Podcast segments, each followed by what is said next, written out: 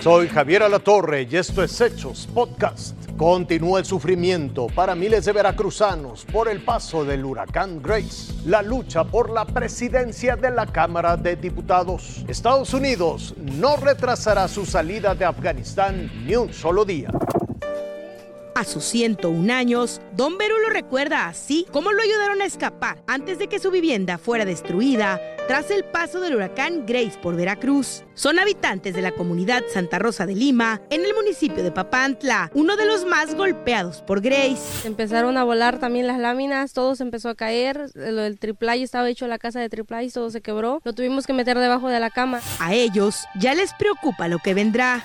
Va a empezar los del dengue, el cólera, por lo mismo de cómo estamos, qué vamos a hacer entre nosotros. Los niños ya empiezan con diarrea. La energía eléctrica no se ha restablecido. El agua de los pozos está contaminada y no se puede tomar. Las pocas tiendas que hay se quedaron sin productos que vender y familias enteras no tienen un pan que llevarse a la boca pues sí pedimos medicamentos y comida, por favor, y agua. Es lo único. Pero lo que más les importa son los niños. Leche, pañales, agua porque no hay agua.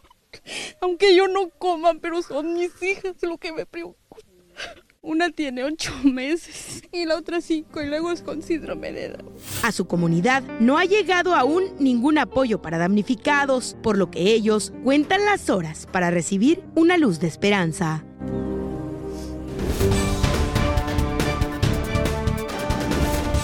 Faltan ocho días para que entre en funciones la nueva legislatura de la Cámara de Diputados y ya empezó el jaloneo por el control de los órganos de gobierno del Palacio Legislativo. Morena busca quedarse con la mesa directiva y la Junta de Coordinación Política por tres años, lo que dejaría fuera al PAN como segunda fuerza política. Su estrategia es crear una gran fracción parlamentaria junto con el PT y Partido Verde. Tenemos la opción que nos da la ley de integrar el grupo parlamentario y es que juntos, Morena, PT y Verde tendrían 278 diputados, mientras que el resto de los partidos tendrían 199 legisladores. Esto sin contar a los 23 de Movimiento Ciudadano. Todos ellos juntos valen lo mismo que vale Morena. De entrada, no habría la posibilidad de que con el 40% estén solicitando tener la coordinación del órgano de gobierno. La noticia no cayó nada bien en la oposición. Advierten mal augurio para el inicio de la nueva legislatura. Lo que sí les puedo asegurar es que no venimos en un plan suavecito, de que pretendan ellos hacer estas cosas. Si no se respeta los derechos que nosotros tenemos, nos quedaremos los tres años nosotros con la mesa de decanos, porque para tener mesa directiva se requieren tener las dos terceras partes y ellos no las tienen. La llamada mesa de decanos la preside el priista Augusto Gómez Villanueva. Si durante la sesión de instalación del próximo domingo no se llega a un acuerdo para elegir a la mesa directiva, Gómez Villanueva se quedará en funciones hasta el próximo 5 de septiembre o hasta que se logren los consensos necesarios. Mientras tanto, continúa el registro de los nuevos diputados. Maxi Peláez, Fuerza Informativa Azteca.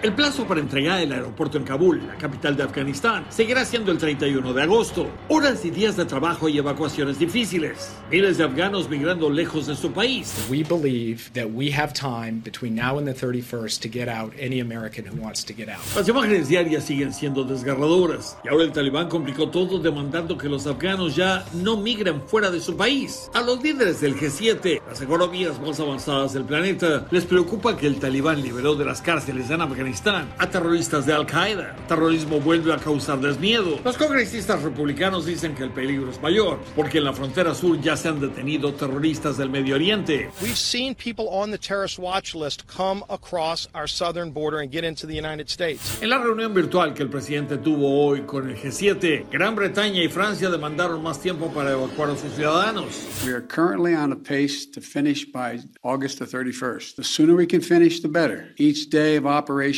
brings added risk to our troops. Aquí en Estados Unidos, cuatro bases militares se convirtieron ya en hogares temporales para los refugiados afganos. Estos centros podrán alojar hasta 25 mil personas. Tendrán que hacerlo a partir de ahora y durante muchos meses. El presidente no quiere quitar por ahora la urgencia de que el plazo se termine en siete días, porque solamente desde el 14 de agosto hasta hoy se han sacado casi 60 mil personas de Afganistán y él quiere seguir con esta urgencia, aunque haya después del 31 de que aumentar el plazo. En Washington, Armando Guzmán, Fuerza Informativa Azteca.